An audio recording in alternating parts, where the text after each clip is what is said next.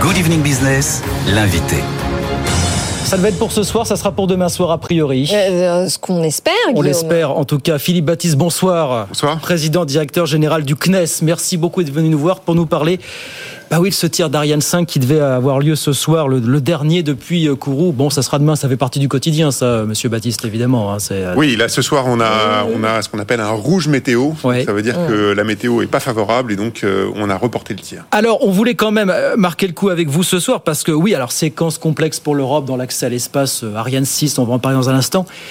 Mais quand même un mot d'Ariane 5 parce que là, ce sont 27 ans d'histoire qui nous contemplent faire de lance de l'Europe spatiale. Je disais le commentaire d'un d'un haut responsable de l'agence spatiale européenne. 27 ans quand même. hein. Ah oui, c'est c'est un un lanceur incroyable. Hein. Sa, sa grande force, c'est à la fois c'est sa durée et sa fiabilité. Hein. Ouais. 27 ans de service, euh, 120 près de 120 lancements, enfin 117 lancements, euh, 98,5% de réussite. Donc un lanceur incroyable. Ouais. Euh, sa faiblesse, c'est aussi le temps qu'il nous a fallu pour passer à la génération suivante. On a sans doute trop tardé, Euh, mais voilà, c'est un lanceur qui technologiquement est un lanceur incroyable. Ouais. Euh, on en est très fiers et, et je dois dire que le CNES, puisque le CNES, le CNES a vraiment été le concepteur de ce lanceur, euh, il y a beaucoup d'émotions au sein de la maison Bien de sûr, voir ce dernier lancement Eh oui. de ce lanceur. Alors Ariane 5, en effet, un lanceur incroyable. Euh, pourtant, l'histoire commence très mal avec l'explosion en 96 euh, lors du vol euh, inaugural. Alors évidemment, ensuite, elle a gagné avec le temps en fiabilité. Euh, et donc désormais, on attend Ariane 6, qui ne sera pas opérationnelle avant la fin de l'année. Est-ce que, euh, très objectivement, on n'est pas en train de laisser trop de terrain aux Américains en termes d'accès à l'espace? C'est évident, hein, je veux dire, enfin, ça sert à rien de, de, On de- se de- pose même pas la de- question. de, de- de se poser la question. C'est-à-dire, oui, on est en, ret- on est en retard, on a, on a, un- on est aujourd'hui dans une position de challenger. On était Mm. clairement euh, dominant sur le marché du spatial et sur le marché de l'accès à l'espace pendant des années, et aujourd'hui, on est dans une position qui est vraiment difficile en Europe. Difficile pourquoi? Parce que on avait il y a encore un an et quelques trois lanceurs qui étaient disponibles pour Oui. assurer notre accès à l'espace, et on se retrouve là en quelques mois avec euh, évidemment le départ de Soyouz Oui. qui était le lanceur russe qu'on lançait de France, de, de Kourou, qui assurait la plupart de nos lancements souverains. Hein, c'est ça qu'il faut avoir en tête. Ah bah, ça fait moins d'activité d'un seul coup, voilà, forcément. Et oui, et puis surtout, on ne sait plus comment lancer nos satellites, qui sont nos satellites, euh, y compris des satellites euh, cruciaux pour l'Europe, comme euh, Galileo pour Oui. le positionnement, pour le positionnement, le- pour les questions de positionnement, ou euh, ou des satellites même de militaires. Enfin, donc ça nous pose plein de questions. Et et Soyouz, c'était aussi notre backup dans la transition entre Ariane 5 et Ariane Oui, 6. oui. Donc on est effectivement en difficulté aujourd'hui et donc on met les bouchées doubles pour faire a- le lancement Il y a, d'Ariane 6. il y a cette, cette avance qu'ont pris les Américains avec SpaceX, notamment depuis l'arrivée de SpaceX. Alors plus récemment, il y a eu les, les déboires de, de Vega C, évidemment, on l'a suivi sur, sur BFM Business. Est- comment est-ce que vous pouvez nous, nous démontrer finalement, Monsieur Baptiste, que l'Europe n'a pas encore totalement perdu cette bataille de l'accès à l'espace, quand bien même Ariane 6 serait aussi compétitif que SpaceX L'est-elle d'ailleurs véritablement pour le coup? Non, non, le- l'Europe a donc euh, oui, on est on est challengé aujourd'hui, mais les bonnes nouvelles, c'est bon. D'abord, Ariane 6 arrive. Pour quand? Je peux pas vous donner une date là comme ça en, en nombre de mois. Ce que je peux vous dire, c'est qu'on est dans la phase finale. On dit qu'on est en train de faire les essais combinés.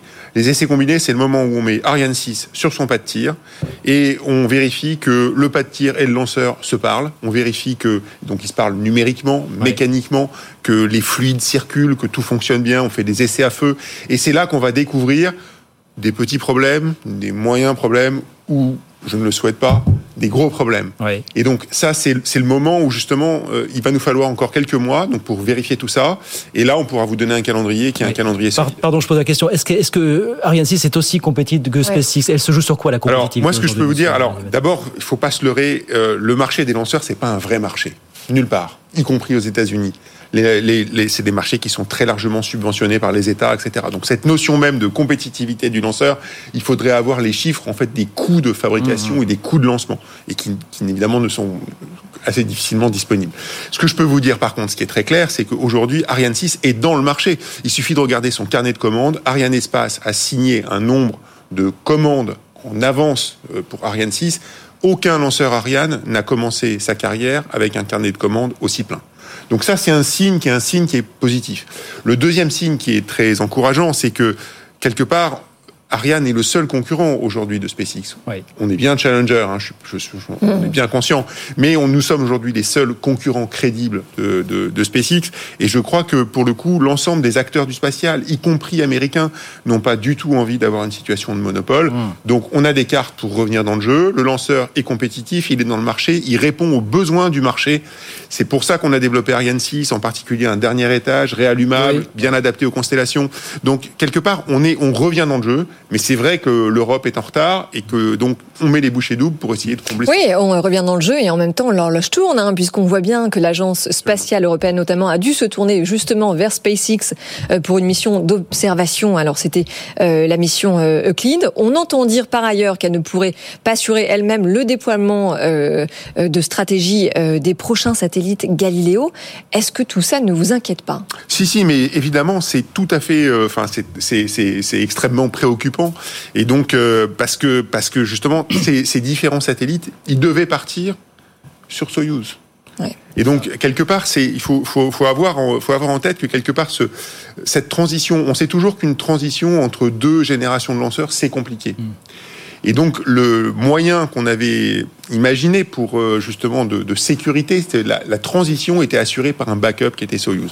Euh, les Russes en partant de, en partant, on se sont pas trompés et ils savent très bien qu'ils nous mettaient dans cette difficulté. Donc oui, on est dans une situation qui est difficile. Oui, on va devoir faire un certain nombre de lancements. L'Europe dans son ensemble, ben des lancements qui seront pas faits en Europe. Je veux dire, c'est pour, pour, dire chez SpaceX ou peut-être chez d'autres partenaires euh, mm. euh, possiblement. Mais oui, évidemment, c'est difficile mais on va surmonter ce moment. Est-ce qu'il nous reste deux minutes? Est-ce que vous dites pas, Monsieur Baptiste, qui, euh, quand vous voyez un profil euh, du type d'Elon Musk, est-ce qu'il nous manque pas un Elon Musk en Europe? Est-ce que ce sont pas ces hommes un petit peu hors norme, même carrément hors norme, un peu fous, un peu euh, génies à leur façon, qui font avancer avec de la prise de risque complètement démesurée les choses, plus que, pardon de le dire comme ça, des gros paquebots comme la NASA ou comme l'Agence spatiale européenne finalement? Est-ce qu'il nous a pas manqué un profil comme ça Alors, je, enfin, en, un mot, oui, on moi je serais ravi d'avoir un Elon Musk à la française. Bon, euh, peut-être je ferai quelques variantes, mais peut-être c'est peut-être pas, le lieu d'en disserter. mais euh, oui, oui, bien sûr, moi je serais ravi d'avoir des investisseurs qui viennent, qui investissent euh, ces, ces, marchés, ces nouveaux marchés, qui mettent leurs capitaux et qui développent quelque part de nouveaux business, comme a fait comme a fait Elon Musk. Sur les lanceurs, c'est vraiment pas facile, hein, et, et, le, et, le, modèle qu'il a choisi, très verticalisé, avec en particulier Starlink. Sa constellation qui alimente quelque part ses lancements. C'est un modèle qui est vraiment, enfin, qui est pas simple à, monter. Mais moi, je serais ravi qu'on ait ça. Maintenant, les agences spatiales, que ce soit euh, l'ESA, que ce soit la NASA ou le CNES, je suis convaincu qu'elles continuent à avoir un jouer un rôle fondamental pour préparer les projets de très long terme. Parce que, ou pour, pour, préparer des projets où il n'y a pas de business. Et c'est pas, plus compliqué en Europe de, de, travailler sur des projets communs. Vous savez, c'est l'Europe, quoi. Vous, savez ce que c'est. Non, mais attends, le, le, Sans langue de bois, non, oui, évidemment. Non, mais le grand sujet, ce sont les financements, puisque la réussite de SpaceX, elle passe aussi par l'implication de la NASA, du Pentagone et des États-Unis de manière générale. il y a les trois, les trois éléments sont vrais. Un, il nous manque des entrepreneurs, c'est évident. Deux, oui, effectivement, il y a un différentiel de financement entre l'Europe et les États-Unis. Colossal. Qui est colossal et qui s'accroît. Je veux dire, on peut pas, enfin, on peut se le dire comme on veut, mais c'est la vérité. Trois, pour revenir sur le rôle des agences, le rôle des agences, il reste fondamental pour des missions où il n'y a pas de marché. Parce que vous trouverez personne aujourd'hui qui va, vous trouvez pas un entrepreneur aujourd'hui qui va vouloir investir pour créer une mission pour aller explorer les lunes glacées de Jupiter. C'est pas vrai. Parce que, parce que, je veux dire, c'est, c'est, c'est, à fois des pièces uniques. Et donc, le rôle des agences, il reste là, il reste fondamental. Mais par contre, moi, je crois profondément que là où il y a des marchés, là où il y a des business qui sont en train de se développer, et eh ben, effectivement, le rôle des agences doit changer et on doit être beaucoup plus dans l'achat de services que dans le développement ou dans le co-développement d'outils, comme on a beaucoup fait. Et je, je le dis avec toute la fierté qu'on a de l'avoir fait avant, mais le monde a changé, et je pense qu'il faut se positionner différemment. Bon, il faut des Elon Musk, et puis il faut des agences comme vous, comme la NASA, voilà, il faut des, des garde-fous en l'occurrence. Merci beaucoup Philippe Baptiste, merci beaucoup de nous voir, on croise les doigts pour demain soir évidemment. Oui, absolument, on va suivre ça de très près. Il y aura une petite larme du côté de, de Kourou demain soir. Ah, je peux vous dire que pas qu'à Kourou, et des larmes, je pense qu'il y en aura beaucoup. Bien sûr, en attendant Ariane 6 évidemment, donc on nous dit pas avant l'année, la fin de l'année, peut-être 2024, voilà, ça on attend encore les arbitrages. Merci beaucoup Philippe Baptiste, le président directeur général du CNES, avec nous ce soir euh, en direct sur BFM Business. Merci infiniment. Merci beaucoup. 18h20, on revient dans un instant. Eh oui, on reste ensemble évidemment puisque c'est l'heure du grand débat. Euh, beaucoup de sujets à l'agenda euh, ce soir. On va évidemment parler du geste des assureurs et du gouvernement pour les petits commerçants les plus touchés par les émeutes. Oui, on va revenir sur le dossier casino. Ça y est, les offres sont sur la table. Et puis, euh, les partenaires sociaux qui se sont mis d'accord. Toujours ça de prise sur euh, les sujets qu'ils veulent aborder avec, de le l'avance. gouvernement. Avec de l'avance, puisqu'on est avant les 100 jours, effectivement. Tout ça jusqu'à 19h, évidemment. À tout de suite.